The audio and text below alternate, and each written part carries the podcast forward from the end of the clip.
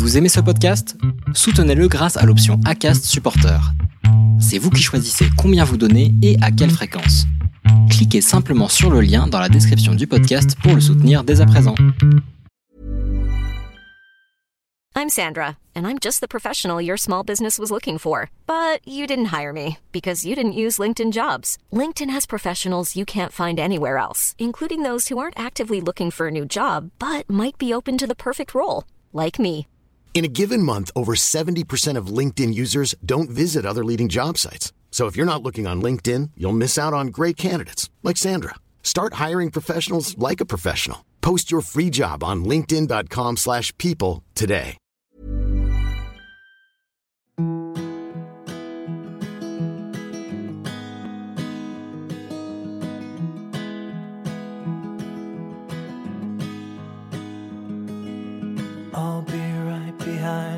Josephine.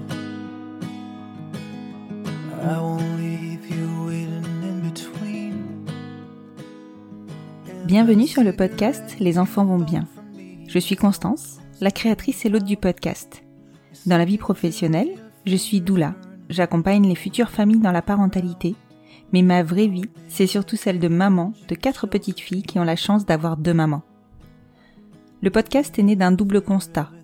Le premier est qu'en France, nous devons rassurer sur le fait que les enfants issus de familles extraordinaires vont bien. Le deuxième est que l'accès à la parentalité alternative n'est pas sans soulever de nombreuses questions. Alors chaque épisode du podcast y apporte des réponses éclairées et constructives. Maintenant, place à l'épisode. Vous écoutez l'épisode 29 de la saison 4. Cet épisode, je l'ai attendu, rêvé presque, parce que je suis Laurie sur les réseaux sociaux depuis très longtemps. J'avoue que je suis tombée de ma chaise lorsqu'elle a annoncé quitter son mari et avoir retrouvé l'amour, le vrai. Cet amour était personnifié en Elsie. Ce qui rendait la famille de Laurie et cette histoire un peu plus extraordinaire et sa composition hyper nombreuse. Sept enfants, huit personnes en la comptant.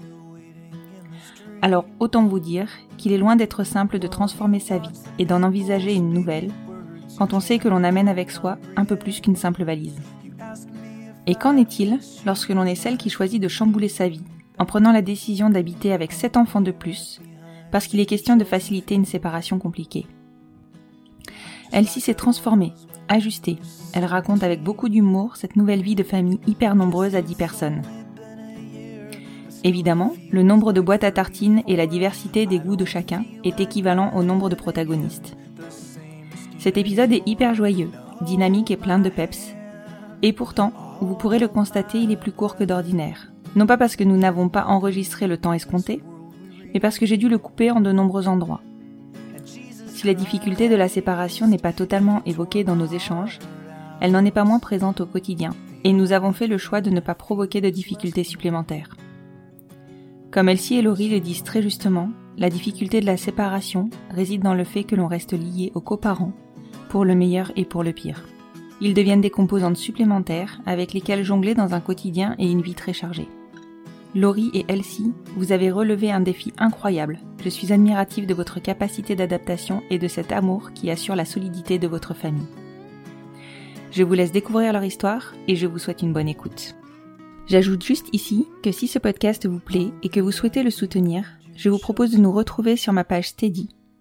Vous en trouverez le lien en bio du compte Instagram du podcast, hâte les enfants vont bien podcast.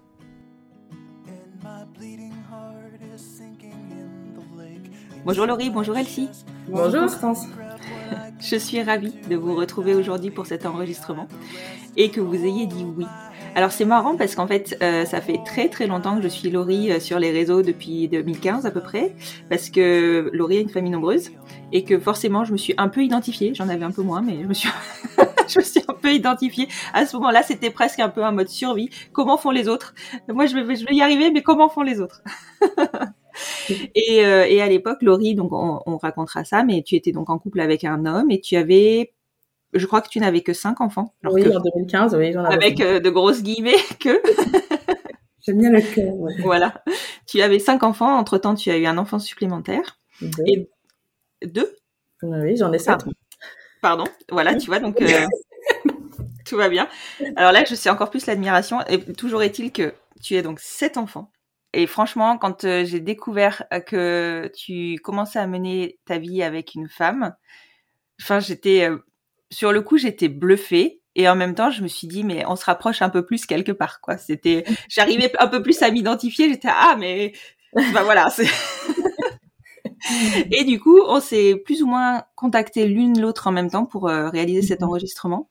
parce, voilà, parce que pour moi, c'était très, enfin, c'est très important d'avoir plusieurs euh, bah, plusieurs propositions de recomposition familiale dans le podcast parce que ça, je crois que ça reste quand même la majorité des familles qui, qui se, des familles LGBTQIA qui se recomposent, enfin qui se composent mmh. finalement. Et ça ne se reflète pas dans le podcast. Donc, merci. merci à toi. de m'avoir donné euh, votre accord pour le coup. J'ai beaucoup parlé. Donc, je vais vous laisser la parole. Est-ce que pour commencer, vous pouvez vous présenter? Euh, oui, ben, je commence. Donc, euh, je m'appelle Laurie, j'ai 37 ans. Oui, 37 ans. et donc, euh, oui, sept enfants. La plus grande euh, a eu 18 ans et la plus petite a eu 4 ans. Donc, voilà, sacrée famille, oui. en effet, donc j'ai été avec un homme jusque 2019, 2020, je sais même plus maintenant, j'ai perdu dans les dates moi, mais voilà, une vie de couple très compliquée, on va dire, euh, dans laquelle j'ai plus euh, survécu que vécu, dans laquelle je me suis un peu euh, enterrée vivante, on va dire. Et puis, euh, et puis voilà, tout, la vie fait que ben on reste dedans, on est un peu coincé, on sait pas comment en sortir, et donc euh, on continue comme ça parce qu'on se dit que ça doit être comme ça et qu'il y a les enfants et que ben voilà, ça nous semble compliqué de faire autrement. Et puis, euh, et puis un jour, on se rend compte qu'on reste pour les mauvaises raisons, parce que euh, on se rend compte que les enfants, ça va pas non plus, et que euh, et que voilà, on se dit qu'il serait peut-être temps euh, de faire quelque chose, mais mais après, ça reste compliqué puisque ben, la peur de partir, la peur, la peur de lui, la peur de de l'après, et puis le coup de foudre. Donc euh, voilà, oui, j'étais dans une période déjà où j'étais euh, pas bien du tout, euh, vraiment pas bien du tout. Et du coup, ben oui, voilà, je pense que le tout a fait que je me suis dit, ben voilà, au prochain dérapage, c'est là que je dois partir, sinon je partirai jamais. Et puis, ben, je l'ai fait. Ça m'étonne encore aujourd'hui moi-même, mais, mais je l'ai fait. j'ai réussi, je suis partie et j'ai rencontré l'amour le vrai et je me suis rencontrée moi-même euh, la vraie. et je me suis laissée aller à, à m'écouter moi et à faire euh, ce, ce, que mon cœur me disait et ce, ce que au fond j'étais depuis euh, toujours. Et euh, voilà, ça fait du bien, ça libère et, et je vis une toute autre vie maintenant qui n'a plus rien à voir avec ma vie d'avant. voilà, une vie où je suis plus toute seule, où on est deux, où l'amour est réciproque, où euh, où je suis importante aussi pour quelqu'un, où je me sens quelqu'un au final. Euh, voilà. la vraie vie au final. C'est ça, la vraie vie auquel, à laquelle je croyais plus, mais qui est là. ouais, c'est et donc du coup, le coup de foudre, c'est avec Elsie. Voilà, c'est ça. Elsie, tu peux, tu peux. Je suis là. Euh, oui, alors euh, bah, du coup pour me présenter, donc je m'appelle Elsie, j'ai 37 ans aussi. Je précise quand même que j'ai 6 mois de moins parce qu'il faut le préciser quand même. euh, et alors moi je suis maman d'un petit garçon de 8 ans euh, qui a donc euh, seulement 3 semaines de moins que numéro 5 chez Laurie. 5 mhm. sur 7. Donc moi, euh, ma vie d'avant, j'étais en couple avec une femme depuis longtemps. Euh, on a été mariés pendant plusieurs années aussi. Euh, pour avoir Gatien, c'était euh, insémination artificielle. Mhm. Donc un parcours un peu compliqué quand même, même si ça a marché assez rapidement et que donc on n'a pas du tout à se plaindre. Donc je suis la maman biologique de Gatien mhm. et mon ex-femme nous a quittés puisqu'elle est partie quand Gatien avait un peu plus d'un an. Euh, parce qu'elle se sentait mal dans la vie de famille. Voilà, même si euh, c'était un enfant désiré, même si ça faisait euh, plus de dix ans qu'on était en couple. Enfin voilà, c'était, ça a été un trop gros chamboulement dans notre vie que pour être, oui, je sais pas, être vécu de sa part. Je sais pas trop exactement. Donc les débuts de vie de Gatien n'ont pas été faciles. Le pauvre, il a été assez rapidement trimballée d'une maison à l'autre. Euh, donc la garde alternée s'est mise en place euh, très très tôt, avec euh, une, comment dire un allongement du temps de garde, euh, voilà, pour arriver maintenant à une semaine sur deux euh, récemment. Puis euh, puis quoi euh, Oui, du coup j'ai vécu cinq ans toute seule avant de rencontrer Laurie. Et alors du coup, bah, c'était pas du tout un coup de foudre de ma part. ça va être, ouais, c'est- pas du tout pareil parce que, bah, parce que moi j'ai rencontré Laurie, on s'est rencontrés sur notre lieu de travail, on est enseignantes toutes les deux. Mhm. Et donc elle a débarqué dans l'école dans laquelle je travaillais depuis de nombreuses années pour faire euh, un remplacement. Ben moi je la connaissais des réseaux sociaux, mais pas depuis très longtemps parce qu'elle était suivie par plusieurs de mes collègues et donc euh, voilà, on en avait parlé, donc j'avais commencé à la suivre, mais je me reconnaissais pas du tout dans sa vie, puisque moi, avec un fils unique, euh, voilà, Ouais. il n'y avait pas spécialement grand intérêt à aller suivre la vie d'une famille nombreuse, mais voilà, c'était sympa, il y avait des vidéos drôles, voilà, c'était euh, c'était amusant. Donc, euh, je la connaissais euh, virtuellement avant qu'elle arrive euh, dans l'école, et euh, je me souviens d'une discussion qu'on a eue à la salle des professeurs avec mes collègues euh, un midi où on parlait de notre vie amoureuse et que j'ai balancé euh, que jamais de ma vie je ne referais ma vie. Voilà, ça c'était Ouais, C'était posé.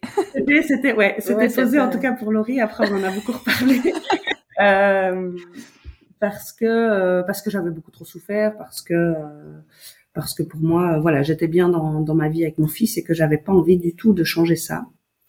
Et en fait, bah, la vie m'a réservé complètement autre chose. Il ne faut jamais dire jamais. Voilà, ne jamais dire jamais. voilà, ça c'est en gros le propos de, Du début. du début, voilà, de notre vie d'avant. Et alors, donc, du coup, vous êtes rencontrés à, à l'école. Est-ce que, enfin, toi, Elsie, tu connaissais euh, Laurie, du coup, de euh, des réseaux sociaux Est-ce qu'elle, enfin, elle véhiculait, enfin, tu l'as retrouvée au final ou pas du tout? Est-ce que, comment vous avez construit en fait cette euh, relation, sachant que l'une connaissait l'autre et pas l'autre finalement? Alors euh, non, elle reflétait pas du tout euh, la vie des réseaux sociaux. C'est-à-dire que les réseaux sociaux c'est toujours tout beau, tout rose, euh, sauf qu'en fait ça cache une toute autre réalité et que comme Laurie l'a très bien dit, elle était dans une période où elle allait pas bien du tout. Euh, à part l'avoir Mais du coup, écrit. j'étais absente un peu des réseaux sociaux à ce moment-là. Oui. C'est la période où j'ai commencé à ne Voilà. plus être là. Et voilà, c'était euh, parce que c'était très compliqué. Voilà, donc à part l'avoir écrit sur les réseaux sociaux, Oui, les après, photos et euh, les ouais, posts, etc., ne, ne le reflétaient pas forcément. Euh, je pense que c'était même pire qu'elle est pas bien, hein, pour Ouais. dire carrément que tu touchais le, le fond. Euh, et je ne sais pas pourquoi, enfin à ce moment-là en tout cas je ne savais pas pourquoi, euh, Laurie m'a directement fait confiance et donc on s'est pas mal rapproché où elle a commencé à se confier à moi sur les raisons de, de son mal-être qui n'avaient rien à voir avec euh, sa vie de famille ou sa vie de couple. Euh, et donc on s'est rapproché à partir de là. Et comme on n'habitait pas très loin, euh, je m'étais donné un petit peu comme mission de la faire sortir de chez elle, euh, lui faire vivre des moments joyeux parce que j'étais quand même vachement inquiète. Et donc on se voyait au parc avec les enfants et on passait un bon moment, mais euh, sans ambiguïté en tout cas de ma part. Ouais. et, De et ma- de la tienne, Laurie. Bah, de la mienne, c'était euh, c'était tout autre parce que moi, euh, bah, après, je sais qu'il y a beaucoup de gens qui croient pas au coup de foudre et je n'y croyais pas non plus. Sauf que moi, ça a été le cas. Enfin, quand j'ai coup de foudre, c'est coup de foudre, c'est-à-dire euh, premier premier regard, euh, première fois que je la vois, première fois. Voilà, c'était la réunion de rentrée. Enfin bref, euh, on se connaissait pas du tout et donc je, je lui avais même jamais parlé. Euh, J'étais déjà moins installée quand elle est entrée dans la pièce. Et puis, euh, bah, c'est d'abord, c'est mais enfin. euh, à quoi tu penses quoi c'est enfin tu veux bien euh, enlever ça tout de suite de ta tête et puis euh, et puis oui voilà petit à petit euh, ben, j'ai fait en sorte de faire des heures dans sa classe euh, j'ai fait en sorte euh, de me rapprocher un peu je la regardais par la fenêtre euh, voilà c'était très euh, tout se chamboulait un peu dans ma tête en me disant euh, parce qu'en en plus à la base je savais même pas qu'elle aimait les femmes donc pour moi c'était complètement dans ma tête c'était complètement n'importe quoi Mm, mm. et puis, ben voilà, dans les discussions euh, dans la fameuse salle des profs, euh, ben, je me rends compte, ah tiens, euh, en fait, elle aime les femmes. Donc peut-être que, puis il y a cette fameuse phrase où je ne referai jamais ma vie. Et là, je me dis, ouais, bon, en fait, tu délires complètement. t'as 37 ans, t'as vu ta tête, t'as sept enfants. Enfin bref, euh, voilà, je, je me prenais complètement pour une folle. Et donc, euh, j'ai essayé de mettre ça de côté. Sauf que, euh, sauf que quand c'est là, ben c'est pas possible à mettre ça de côté. Et donc, euh, oui, après, euh, je lui fais confiance facilement parce que euh, je pense que c'est une personne très euh, très bienveillante, très ouverte, qui fait très attention aux autres. Et donc, c'est facile, en fait, de faire confiance et de se confier. Et puis voilà, je pense que je pensais être très discrète, sauf que je n'étais pas si bien que ça, puisqu'elle a eu des doutes et qu'elle n'est pas la seule à avoir eu euh, des doutes ou à comprendre directement. Enfin, je pense par exemple à ma sœur, euh, voilà, qui avait directement capté. Moi, mais, mais quoi? Comment euh, Enfin voilà, donc je pense que j'étais pas si discrète que ça. donc voilà, donc moi, oui, on allait, on se voyait au parc avec les enfants, c'était très bien, mais mais j'avais envie de plus évidemment, sans oser, sans oser le dire, parce que pour moi, c'était impossible. Et donc, je, je, préférais la garder comme amie plutôt que euh, de me prendre un vent et de, ben, on se parle plus, on se voit plus parce que euh, tu as des idées trop bizarres dans ta tête. Et, euh, et donc, ben, j'ai rien dit. Voilà, j'ai fait semblant de rien. J'ai profité des bons moments quand ils étaient là. Et puis, jusqu'au jour où j'ai été un peu démasquée, voilà. Mais surtout que ça a dû être dur pour toi, entre guillemets, de, de parce que tu as aussi, enfin, t'as dû faire deux, deux gaps, quoi. T'as dû franchir le gap de, bah, je vais potentiellement faire ma vie avec une femme. Alors, je précise que vous êtes en Belgique, ce qui mhm. c'est important pour nous les Français parce que je pense que vous êtes un peu plus en avance que nous sur euh, les réflexions qu'on peut mener euh, dans, enfin, dans une recomposition ou en tout cas dans une nouvelle vie de couple sur les personnes qu'on peut rencontrer. Je pense que ça, c'est moins binaire. on, euh, voilà. on s'ouvre à plus de possibilités. Euh, mais bon, toujours est-il que je sais pas si déjà dans ta vie tu avais réfléchi au fait de faire ta vie avec une femme potentiellement. Donc, tu avais ce gap-là Faire ma vie avec une femme, euh, je n'y ai pas pensé comme ça directement. Après, je savais que j'aimais les femmes depuis euh, depuis euh, avant d'être avec euh, mon ex. Mais euh, mais voilà, je pense que c'est quelque chose que de notre côté, dans notre famille, on ne parlait pas du tout. Et donc, j'y ai pas du tout vu une possibilité. Puis, j'ai perdu ma maman et puis je suis tombée voilà dans les grippes de mon ex et, et je pense que c'était un, un échappatoire à l'époque Mmh. que ben, j'avais 15 ans et que euh, j'étais au fond du trou déjà et que ben, voilà j'étais une proie facile et que je suis restée enfermée là-dedans et que euh, j'ai mis un peu tout le reste de côté. Mais euh, mais oui je savais clairement que que je préférais les femmes voilà. Donc mmh. pour moi ça n'a pas été un, un, plus grand étonnement que ça même si si j'avais jamais été attirée vraiment par une autre femme avant. Mais mais voilà c'était pas une grosse surprise pour moi non plus. Et puis et puis à ce moment-là, du coup, maintenant, le, le regard des gens, euh, je m'en, enfin, je m'en fous complètement puisque j'ai l'habitude déjà avec les sept enfants, j'ai dû me blinder contre ça. Donc voilà, que j'y ai plus, enfin, j'ai plus du tout pensé à tout ça. Et euh, voilà, pour moi, c'était, euh, c'était enfin moi. Voilà, c'est, c'est magique. C'est ça. tu trouvais, tu te retrouvais en fait. C'est ça. Mais après, la deuxième, tu vois, le deuxième gap que tu as dû franchir, euh, alors Elicie, évidemment, je sais que toi, tu as dû franchir aussi des caps, notamment de refaire confiance à quelqu'un. Mais c'est vrai que quand tu quittes quelque chose, enfin quelqu'un, une vie, euh, avec sept enfants, je suppose que la projection pour euh, reconstruire quelque chose, elle est compliquée. Ben, c'était impossible pour moi. Qui allait vouloir de moi euh, avec un bagage pareil, avec ma tête et mon âge? Voilà, c'était vraiment ça dans ma tête. C'était, euh, tu rêves quoi, tu vas finir toute seule et euh, et voilà. Et puis donc c'est pour, c'est pour ça que j'ai rien dit à Elsie non plus parce que pour moi c'était euh, j'allais me taper un nom direct, elle allait me prendre pour une tarée et puis elle allait me dire non en fait euh, on se parle plus, on se voit plus et donc ben j'ai rien dit, voilà. je me suis dit tant pis. et toi Elsie parce que enfin enfin en fait c'est marrant parce que vous avez dû mener toutes les deux mais enfin vraiment une introspection importante quoi parce que Elsie toi pour le coup euh, bah voilà, tu te fais refaire confiance. Mais c'est surtout seule moi, au ah. début, euh, à la limite, refaire confiance, ça, c'est aller euh, assez rapidement. Mais euh, c'est surtout comprendre euh, ce qui se passait pendant les semaines qui défilaient, parce que moi, forcément, je finissais par comprendre son jeu, euh, qui était très discret, cela dit, très très discret. sauf que je n'ai pas la capacité de lire entre les lignes et qu'il y a un moment donné où je me posais des questions et je me disais mais tu délires complètement. La, la, nana, elle est en couple avec un homme, elle a sept enfants. De où est-ce que euh, elle te ferait sous-entendre quelque chose? Enfin, c'était complètement euh, illogique pour moi. Mmh. Euh, même si du coup, entre temps, j'avais appris à la connaître et que je savais qu'à la maison c'était difficile, etc. Je ça, ça restait. Euh, enfin, euh, j'avais jamais parlé euh, du fait qu'elle pouvait être attirée par une femme ou quoi. Donc forcément, moi dans ma tête, c'était complètement fermé. Et donc à un moment donné, je vais pas commencer à regarder toutes mes collègues femmes euh, sous un angle de attends, est-ce qu'elle serait dispo ou pas? Je veux dire, ça, ça, se fait pas du tout comme ça. Et donc ben moi. Euh, non, elle est en couple avec un homme, elle a des enfants, voilà, je, je ne l'intéresse pas, je, je, fabule complètement. Et puis jusqu'au jour où, ben, il y a un soir où en fait j'en ai eu marre et que je lui ai écrit un message en lui disant maintenant euh, dis-moi la vérité parce que parce que j'ai l'impression de devenir dingue, j'ai l'impression de me faire message auquel je, je, ne voulais pas répondre au départ. donc j'ai un peu essayé de noyer le poisson et de oui, de noyer le poisson, mais ça n'a pas marché. Ça n'a pas marché non parce qu'en fait plus elle répondait à côté de la plaque plus j'avais envie de d'avoir les réponses à ma question. Évidemment. Et donc, euh, et donc j'ai posé la question cash. Voilà, et j'y ai répondu cash avant de balancer mon téléphone par peur de voir la réponse. J'imagine bien la scène. Des vraies gamines, hein. Enfin, j'avais l'impression d'avoir 12 ans, quoi. Vraiment. ça. vraiment ça, les, deux ados en train de s'envoyer des messages, c'était... Euh... Ouais, quand on y repense, c'est... C'est drôle. Ouais, on peut dire ça comme ça. Et alors, t'as répondu quoi? Euh, ben, j'ai répondu que, enfin, je sais plus exactement ce que j'ai écrit, mais j'ai répondu, enfin, je lui ai donné la réponse, euh, la vraie réponse, que, euh, ben, que oui, que évidemment, euh, j'avais pensé euh, à être avec elle et refaire ma vie avec elle et que euh, et que ça faisait longtemps que je la regardais en cachette par la fenêtre. Excellent, c'est trop mignon, ça fait vraiment ado effectivement. C'est vraiment ça en plus, c'est vraiment ça. Et toi Elsie du coup? La réponse J'étais rassurée parce que je me suis dit que j'étais pas complètement folle. tu m'étonnes. Voilà, ça ne nous a pas empêché de continuer à nous voir sans que rien ne se passe du tout, parce qu'on est toutes les deux très timides et qu'on n'est jamais revenu sur cette discussion.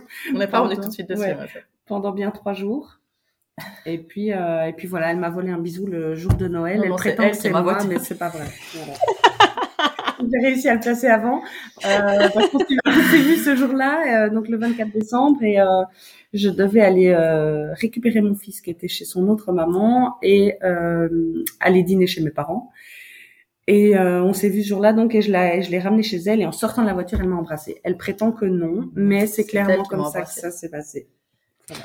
Vous vous êtes embrassés, comme ça, le débat est clos. ok, ok. Moi, je peux pas prendre parti. Hein. et puis, un mois plus tard, euh, elle partait de chez elle. Voilà, du jour au lendemain. Du jour au lendemain, ça s'est absolument pas calculé. Euh... Tu lui as donné la force c'était voilà comme j'avais dit euh, au prochain dérapage euh, je pars. Et puis euh, il y a eu ce fameux dérapage. Et puis j'ai appelé mon papa. J'ai dit il faut que tu viennes me chercher. Il était je crois à 6 heures du matin. Il m'a dit ok j'arrive. Et donc je suis plus jamais revenue. Et t'avais tous les nums avec toi? Non. Ils étaient tous au lit. J'ai laissé tout le monde au lit et je suis partie toute seule. C'était un vendredi je pense dans la nuit de vendredi à samedi. Et puis et puis je m'étais dit que le jour où je partais je pouvais pas faire ça toute seule parce que euh, voilà, je connaissais euh, le caractère de mon ex et que euh, j'aurais pas pu le faire toute seule. Et mhm. donc, ben, on est retourné le dimanche, je crois, ou le lundi, je sais plus, avec mon papa, mon frère, mon beau-frère, toute la clique. Et voilà. Pour ben, après, je pense qu'il s'en doutait. Hein. Enfin, j'ai bien vu à sa tête quand je suis arrivée. Enfin, je suis pas revenue du week-end. il, avait essayé, il avait essayé de m'appeler 350 fois. Il était venu chez mon père qui n'avait pas ouvert la porte. Donc euh, voilà, et donc euh, voilà, je suis arrivée, euh, on est monté, on a discuté, il a essayé de me faire rester avec des nouvelles promesses, des nouvelles voilà que que j'ai laissé couler. Mmh. Et puis ben on est descendu pour expliquer aux enfants voilà ce qui se passait et comment ça allait se passer ensuite et et voilà, c'est comme ça que tout a recommencé. Oui, tout à fait. Mais c'est, ça demande beaucoup de courage, hein, parce que, enfin, je suppose que tu avais déjà réfléchi plusieurs fois à partir et ah qu'effectivement, oui, oui. plusieurs fois. Je sais pas combien de fois, je me suis dit que j'allais partir et, mm. et puis chaque fois, un petit truc me s'est resté, soit les enfants, soit des menaces, soit euh, la peur, soit, euh, et voilà. Et puis cette fois-là, j'avais dit, euh, que si je partais pas, je partirais jamais. Et donc, ben, voilà. Cette fois-là, c'était la bonne. Ouais, c'est elle-ci qui t'a donné la force. Voilà, sûrement. Quelle responsabilité quand même. et du coup, je me suis retrouvée avec euh, quelqu'un qui a habité chez moi euh, une semaine sur deux, une semaine sur deux euh, alors que ça faisait même pas un mois euh, qu'on s'était embrassés. Ouais. Donc, on se connaissait pas beaucoup. On s'était rencontrés donc quatre mois avant.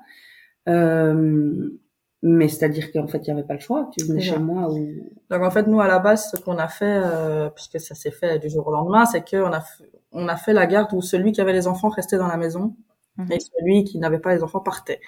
Donc les premiers jours, on a fait d'abord euh, deux jours, deux jours, trois jours, trois jours, quatre jours, quatre jours, euh, pour arriver à une semaine, une semaine.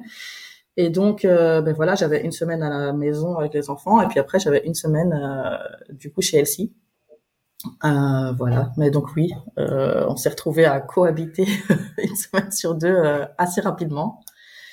Et ben moi, ça a confirmé tout ce que je pensais depuis longtemps. ça a confirmé le coup de foudre? Oui, même si euh, j'étais toujours euh, pas bien du tout, on va pas se mentir. Hein, c'était euh, voilà, c'était toujours compliqué. C'était, mais en même temps, euh, il y avait la lumière au loin, quoi. Je vais dire. Ouais. C'est ça. Et du coup, surtout, tu avais quelqu'un de confiance, une vraie personne de confiance. Ouais, c'est vraiment ça. Et, et toi, Elsie, comment on passe de 5 ans euh, où on vit seul, où on se construit seul, où on se protège le maximum, à euh, une vie à deux, Alors, si rapidement pas évident du tout. Euh, ça peut paraître très bête, mais partager son lit avec quelqu'un alors que ça fait cinq ans qu'on est tout seul, c'est, euh, c'est, en tout cas pour moi, ça a été très déstabilisant. C'est-à-dire, j'ai pratiquement pas dormi pendant longtemps, très longtemps. Ah oui. Euh, surtout que j'étais très inquiète pour Laurie, hein, on va, on va- qui déconnait Mm. quand même euh, pas mal. Euh, et donc la semaine où elle était pas là, je dormais pas parce que j'étais très inquiète de ce qui se passait là-bas. Et la semaine où elle était là, euh, je veillais plutôt sur son sommeil qu'autre chose. Euh, donc, du coup, c'est c'est resté très difficile. Euh, et directement, on s'est mis à chercher une maison pour que Laurie puisse partir de là-bas parce que cette façon de faire une semaine, euh, une semaine, c'était pas possible. Donc du coup, on a cherché euh, très vite un endroit où elle pouvait euh, recevoir les sept enfants. C'est-à-dire qu'il faut quand même un logement assez grand. Euh, on cherchait trois chambres, quoi. oui, on ouais. Mais juste pour elle. Il n'était pas question à ce moment-là que qu'on emménage ensemble parce que ben voilà, Mhm. c'est beaucoup trop rapide. Euh, mais voilà, la loi en Belgique est quand même très claire au niveau des mètres carrés, de vie et tout, etc. Euh, au niveau des âges, euh, garçons filles qui peuvent pas dormir dans la même chambre. euh, Ah ouais, vous avez des obligations ouais. là-dessus en Belgique? On a pas mal Wow. d'obligations et donc euh, pour éviter tout problème, euh, en plus de la séparation, euh, il fallait qu'on fasse très attention à ça et donc on a cherché, sauf que c'était hors de prix. Mhm. Euh, habiter Bruxelles, c'est euh, c'est déjà hors de prix de base, mais alors en plus Laurie qui n'est pas nommée, euh, qui avait son salaire qui n'était pas adapté puisqu'elle n'avait pas les enfants, ses enfants à charge à ce moment-là, Mhm. Euh, c'est-à-dire qu'avec un salaire de 1600 euros, on va pas loin du Ah tout. non. Voilà. Donc elle a, euh, on n'a rien trouvé. On va rester ça, on n'a rien trouvé. Et donc je me suis dit euh, bon bah on y va. En fait, Par la force des choses. Euh, par la force des choses, voilà. Donc moi je suis propriétaire d'une maison euh, dans le nord de Bruxelles, dans la dans une petite commune flamande, où j'étais très bien avec mon fils, mais c'était beaucoup beaucoup trop petit pour accueillir tout le monde Mhm. parce que j'avais que deux petites chambres. Enfin voilà, c'est 85 mètres carrés. Euh, au rez-de-chaussée, c'est un salon de coiffure. Enfin voilà, c'était même pas euh, aménageable différemment. C'était beaucoup trop petit. Mhm. Et donc j'ai dit bon bah je mets ma maison en location parce que je sais pas où ça va nous mener. Je et euh, et on part à deux. Parce que moi je suis nommée, que mon salaire est beaucoup plus élevé parce que j'ai fait un master en sciences de l'éducation en plus. Mhm. Donc du coup j'ai pas du tout le même barème que que mes collègues euh, enfin comme que Laurie par exemple. Et du coup, euh, ça nous permettait de voir beaucoup plus grand. Et donc, on a commencé à chercher et euh, on a été obligé de mentir sur le nombre d'enfants Oh, euh, qu'il y avait au total, puisque forcément, du coup, il y en avait huit, puisqu'il faut rajouter mon fils dans l'équation, parce qu'en fait, les propriétaires, ça ne leur plaît pas du tout. Donc, même si on Oui, visite un appartement chose, de euh, 300 mètres carrés avec euh, quatre chambres immenses, Trois salles salles de de bain. bain, voilà, euh, les propriétaires disent que ce n'est pas fait pour euh, pour une aussi grande famille. Donc, en fait, on comprenait pas à quoi sert ce genre d'appartement. Si c'est ouais un couple avec deux enfants, je vois pas puis après, si c'était pas les enfants, c'était deux femmes. Enfin, Voilà. Il y avait toujours quelque chose Ouais. qui posait problème, de toute façon. Ouais. Donc, euh, Alors même si on est en Belgique, il y a, y des gens pour qui un couple de femmes ça reste euh, embêtant, Ouais. et donc ils voulaient pas non plus. Enfin voilà. Donc on a fini par mentir. On a dit qu'on avait que cinq enfants. Voilà, parce qu'on a calculé la semaine sur deux. On s'est dit bon, euh, huit une semaine sur deux, ça fait quatre. Vous avez Bon, fait une moyenne, quoi. voilà. Allez, disons cinq pour être sûr. voilà. Euh, donc, Comme ça, ils feront pas gaffe quand ils viendront, il y en aura beaucoup de toute manière. bien. Et donc pour finir, on a trouvé, Ouais. euh, mais là c'était fin avril, donc on a, euh, On on s'est dépêché, on a sauté dessus, on a signé le contrat de location Ouais. le 30 avril et le 1er mai on était parti, on est on déménageait quoi. C'était, euh, donc ça a été euh, très rapide et euh, ça faisait quatre mois, euh, quatre mois ouais. Quatre mois. Et du coup, ouais, bah, alors là, mais chamboulement quoi. Enfin, j'imagine quand on se reprojette, enfin quand on se projette et qu'on se dit mais il y a six mois, mais jamais j'aurais imaginé ça. Ah ben oui, puisque je ne comptais pas refaire ma vie six mois avant. rappelons-le, rappelons-le, Laurie, n'est-ce pas? Je l'ai bien en tête. D'accord, ok. Et, alors la vie, enfin du coup la vie à deux. Ah, moi je sais où vous en êtes maintenant, donc c'est facile pour moi de me rendre compte euh, que ça fonctionne, que ça a fonctionné. Mais je me doute qu'il y a quand même encore, il y a eu beaucoup d'adaptations parce que je suppose qu'on on, ne vit pas, on ne passe pas d'une vie seule avec un enfant à une vie à deux avec huit enfants sans, sans que ça frotte de temps en temps quand même. Ben, alors, si je dois parler pour moi, c'est surtout euh, niveau bruit que ça a été. Oui. Je viens de croire. Après, je suis institutrice maternelle, je le rappelle, donc le bruit, j'ai l'habitude. Euh, mais c'est-à-dire que normalement, quand je rentre chez moi, c'est calme. Euh, là, du coup, ça ne l'était pas du tout. Et c'était un appartement en plus euh, où les enfants avaient une espèce de petite salle de jeu sur une plateforme au-dessus du salon, donc enfin, ça faisait un bruit. Euh, c'était très bruyant. Ouvert, voilà, Tout était ouvert. Et voilà. Oui, oui. C'est ça. C'était une mezzanine, une sorte de mezzanine. Ouais. Voilà, c'est ça. Ouais, du, coup, voilà, niveau bruit et alors niveau intendance aussi. C'est-à-dire que, à la limite, préparer les repas, bon, passe encore parce que c'est Laurie qui s'y collait parce que je déteste cuisiner. Euh, mais par exemple, la première fois que j'ai fait, ah oui, parce que vous mangez à la cantine en France, nous, on mange euh, en général des tartines à l'école à midi. Et donc, euh, tous les soirs, on prépare les, ce qu'on appelle les boîtes à tartines pour les enfants. Donc, il y a la collation de 10 heures euh, où ils ont un fruit. Il y a les boîtes à tartines du repas de midi. J'adore vos expressions. Je suis désolée, mais... Non, non, mais voilà. Donc, c'est pour ça que je préfère préciser parce que s'il y a beaucoup de... Alors, je me sens un petit peu ridicule. Mais donc, mais non. en tout 10 boîtes à tartines puisque une enfants deux adultes qui vont à l'école aussi, donc nous mangeons aussi nos tartines à midi. La première fois que je l'ai fait, ça m'a pris sans déconner 1h25. Le travail à la chaîne, c'est bien. je me suis dit, c'est pas possible, je vais jamais y arriver. Je vais jamais y arriver. Euh, c'est-à-dire que du coup, je m'amusais, je faisais des photos, des, des boîtes empilées, euh, des, des, du frigo qui était trop petit pour remettre toutes les boîtes dans le frigo. Euh, voilà, et puis il faut retenir, n'empêche, on rigole, on rigole, mais il faut retenir de qui n'aime pas les sandwichs mous, qui préfère des tartines de pain, euh, qui n'aime pas, euh, j'invente un le thon piquant, mais veut du fromage avec la sauce loose, qui, enfin voilà, ça paraît bête, mais euh, mais j'ai fait des listes au début, je l'avoue, j'ai fait des listes. Non, mais ça me rassure tellement parce que moi, j'en ai pas une qui mange la même chose et j'en ai que quatre. voilà. Ben, nous, ils sont huit. Voilà. Voilà. Alors, il faut aussi, euh, petite précision, les enfants de Laurie sont musulmans et donc euh, ils ne mangent pas de porc. Euh, par contre, mon fils adore le jambon et donc du coup, euh, il a fallu euh, faire rentrer le jambon dans la maison euh, sans froisser personne. et donc, on avait une une boîte à charcuterie avec un dessin de cochon dessus. Voilà, pour que les enfants, enfin les plus jeunes en tout cas, comprennent qu'ils n'avaient pas accès à cette charcuterie-là. Euh, enfin voilà, c'est toutes des petites astuces comme ça, mais c'était. C'est de euh, l'adaptation, c'est de l'adaptation. Au début, ouais, au début c'était euh, c'était sympa. alors pour les enfants, je pense que pour mon fils ça a été plus difficile parce qu'il a toujours été, on peut le dire, pour y gâter, hein, enfant unique comme on, l'entend, c'est-à-dire que forcément mon budget n'allait qu'à lui, donc j'achetais plus facilement des vêtements, un petit cadeau on allait une fois au parc, euh, on pouvait se permettre une glace, on allait au cinéma, on allait voilà. Maintenant, si on veut aller au cinéma, on en a tout de suite pour 120 euros, donc euh, c'est-à-dire que le budget il est compté. Et ça, au début, pour mon fils, ça a été difficile d'accepter qu'on ne fasse plus autant d'activités comme lui les vivait, et puis de devoir partager ses jeux. Alors ça, ça a été euh, ça a été horrible. Il avait qu'une trouille, c'était que les enfants de Laurie lui piquent ses jeux et les emmènent chez leur père. Ah, ah oui, c'est vrai qu'il y avait ça aussi, cette composante Donc au début, les, les jeux étaient séparés. Ça n'a pas duré longtemps, euh, mais euh, ça a été séparé. Ouais, je pense que pour Gatien, ça a été plus difficile que pour les tiens. Forcément, ils avaient l'habitude. Oui, après pour les miens, euh, enfin de rajouter euh, un frère ou. Euh, ils avaient déjà fait le travail. après, il y a eu euh, bien sûr un peu de jalousie, c'est des gosses. voilà, il y a toujours même des gens entre frères et sœurs.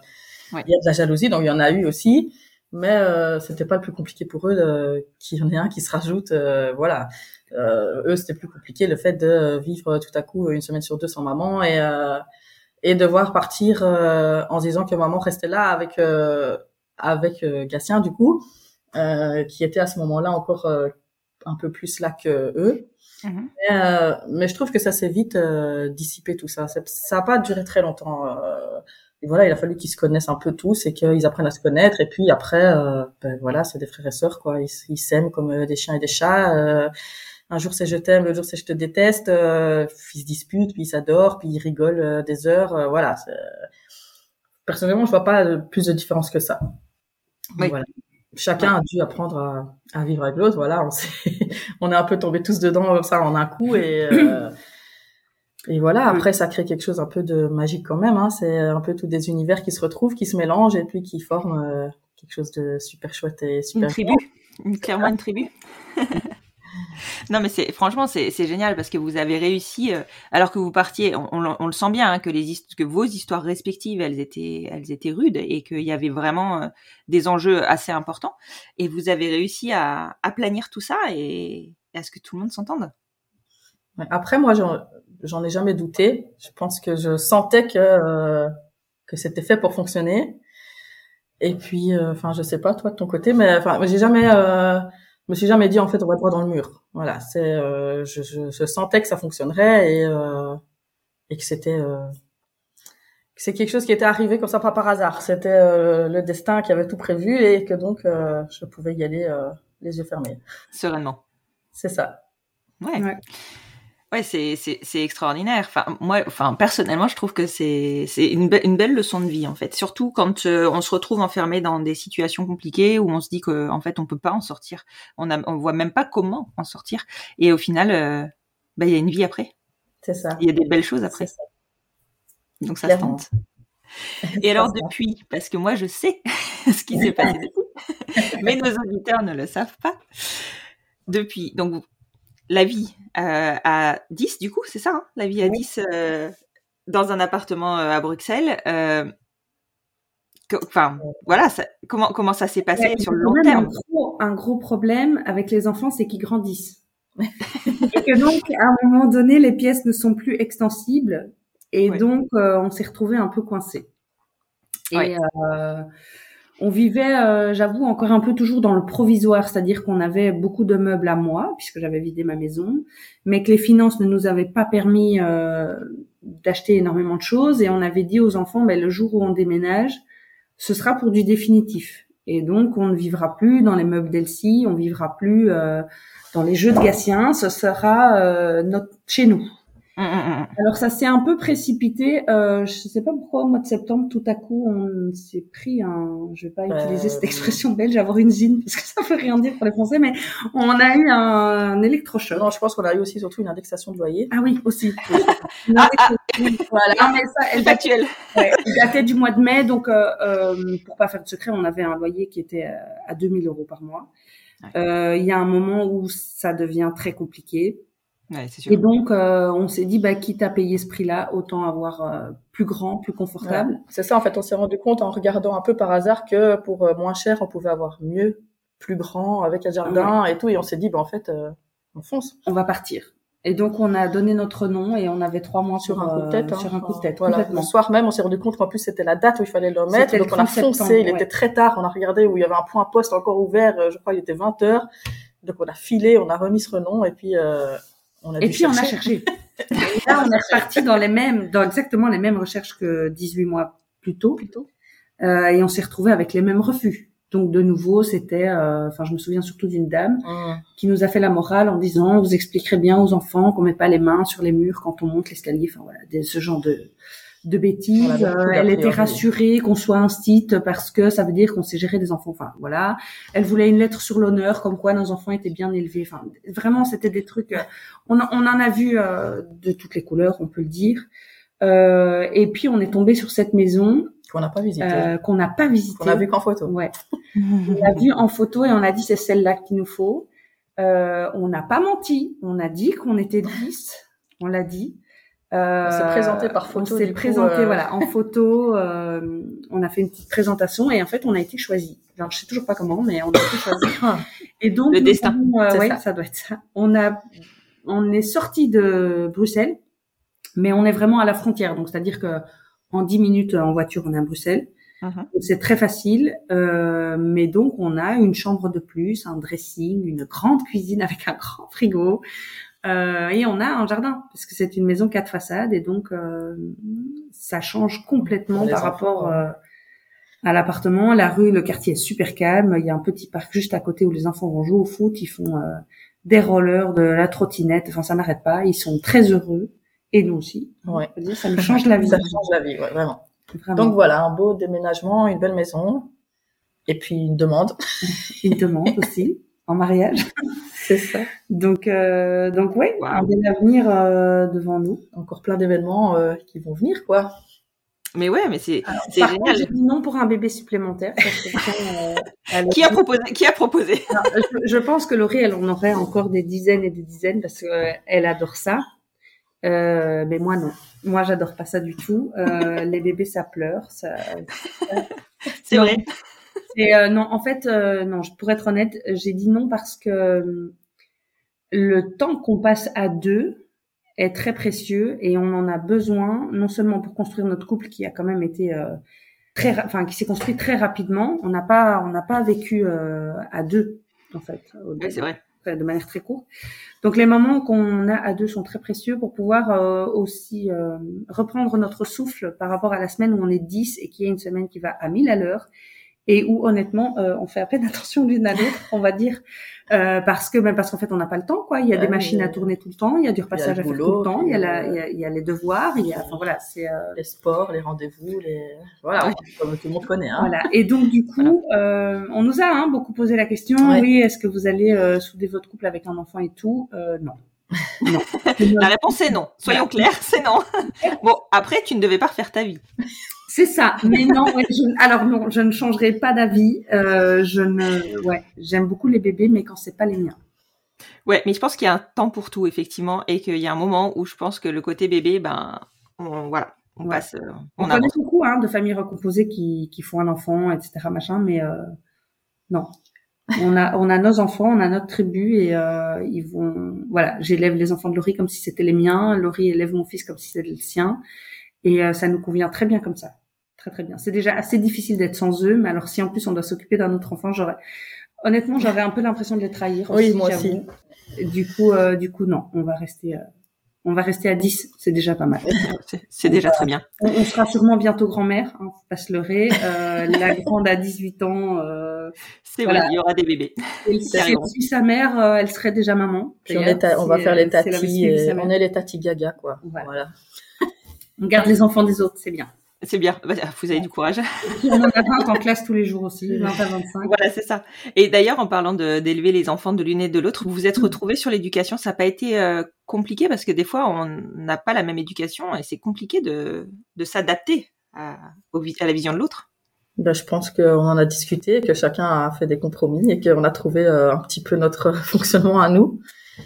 Mais après, on n'était pas non plus euh, total opposé au niveau éducation, donc ça, ça a aidé aussi je pense. Et puis, euh, puis voilà. Puis après, parfois, on a testé des choses, puis on est revenu dessus. Puis, euh, enfin, je pense comme dans toutes les familles, hein, on essaye et puis on tâtonne et puis on trouve ce qui fonctionne. Et mais, mais voilà. je, je, pense que de base, c'était plus sévère que moi dans le sens où euh, l'organisation dans une vie de famille nombreuse est beaucoup plus importante que forcément que moi j'avais Gatien seul.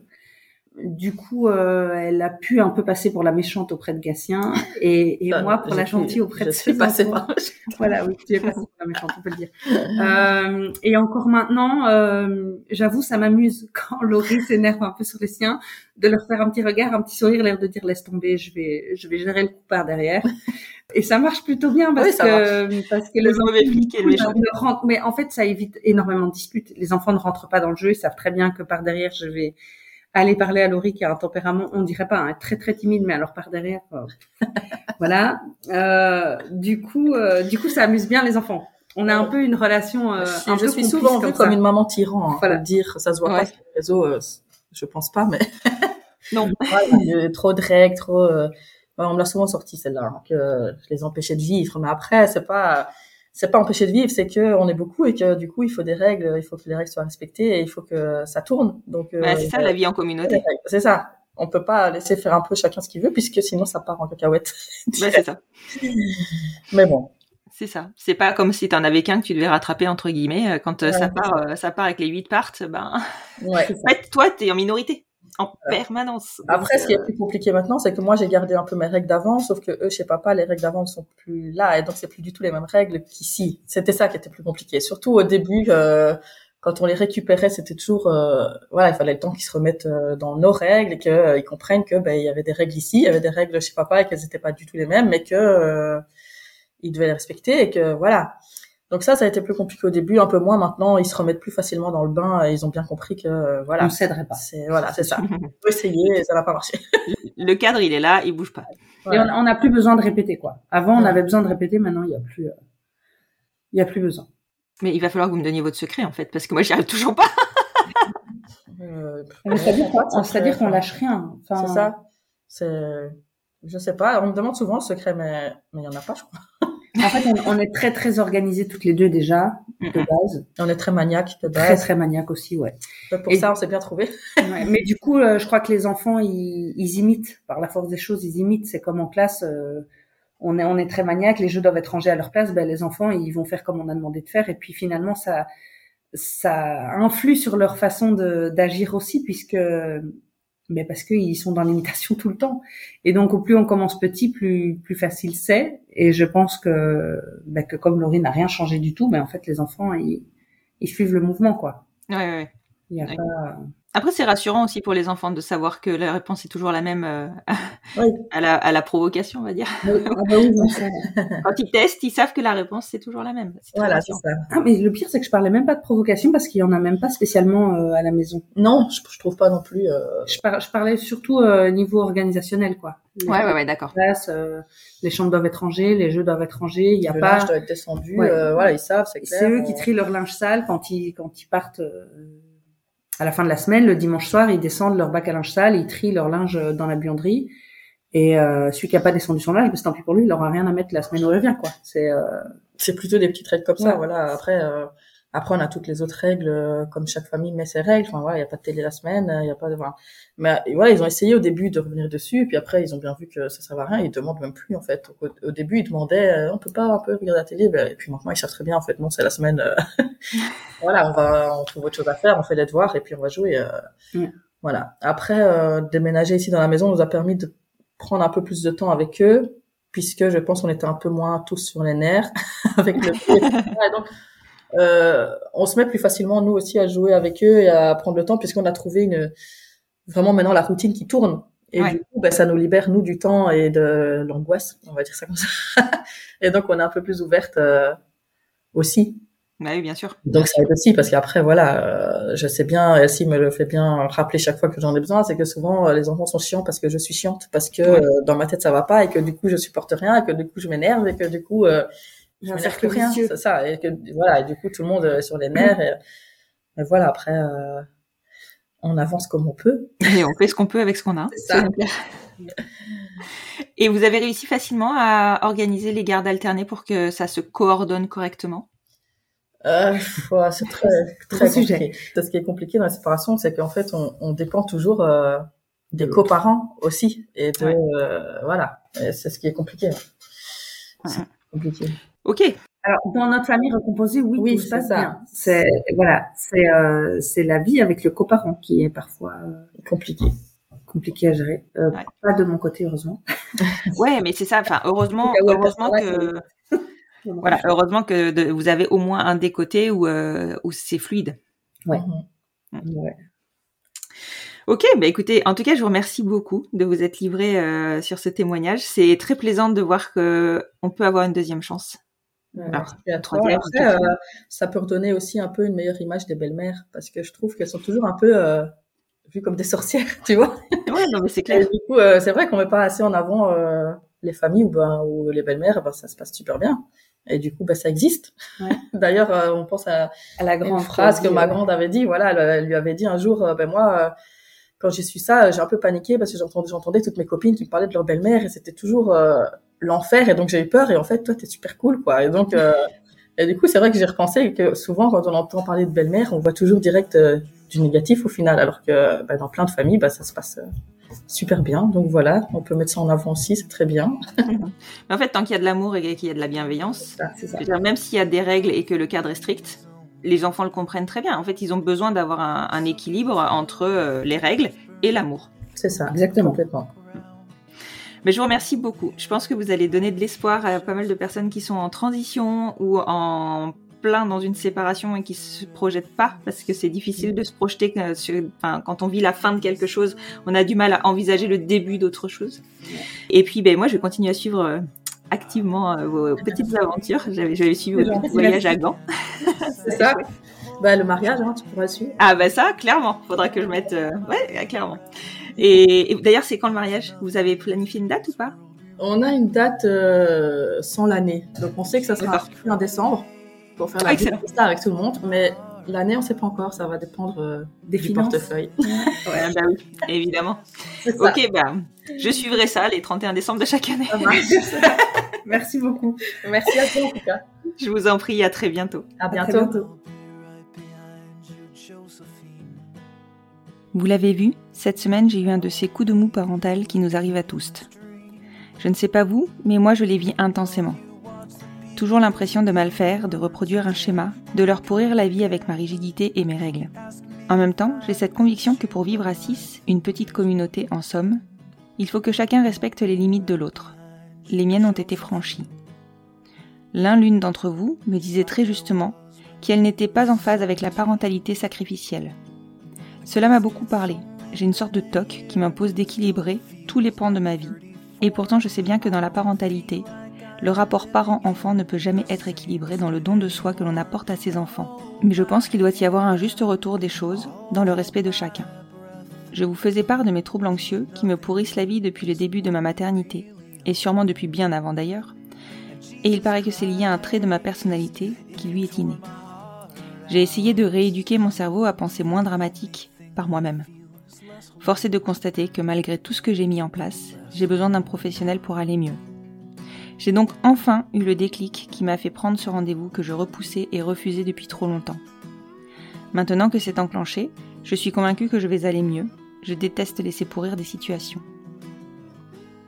Et je tiens à vous remercier aussi. Mon poste a soulevé une vague de commentaires et de soutien. Vous avez été nombreux à me faire comprendre que je n'étais pas seule à me débattre dans ce schéma d'anxiété. J'ai été impressionnée de vous voir vous mobiliser autant alors que j'avais juste besoin de poser des mots pour m'imposer d'aller mieux. Je me suis même demandé si je n'avais pas été trop loin en rentrant dans l'intime. Et finalement, vos partages m'ont convaincu du contraire. C'était important de montrer aussi quand ça ne va pas, pour que chacun n'ait pas l'impression d'être seul dans l'impasse. Alors merci, merci, merci à tous pour ce soutien-là précisément, mais aussi pour tout votre soutien autour du podcast. Je ne vais pas clôturer comme d'habitude en vous disant et maintenant que vous avez la pêche, je vous souhaite une excellente fin de semaine, mais la fin de la phrase reste vraie. Je vous souhaite une excellente fin de semaine.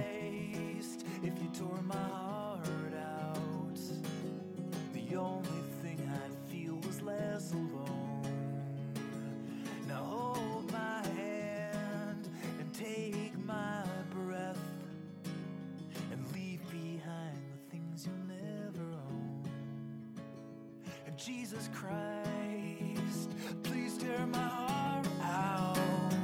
Oh, I wanna feel a little less alone, less alone.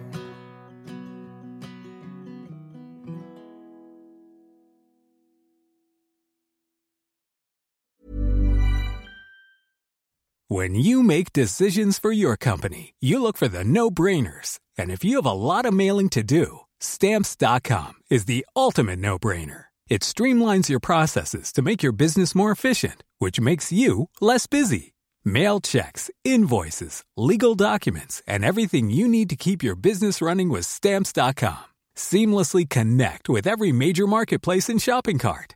Schedule package pickups and see your cheapest and fastest shipping options from different carriers with rates up to 89% off USPS and UPS rates. And with the Stamps.com mobile app, you can take care of mailing and shipping wherever you are. Make the same no-brainer decision as over 1 million other businesses with Stamps.com. Sign up with Code PROGRAM for a four-week trial, plus free postage and a free digital scale. No long-term commitments or contracts. That's Stamps.com. code PROGRAM.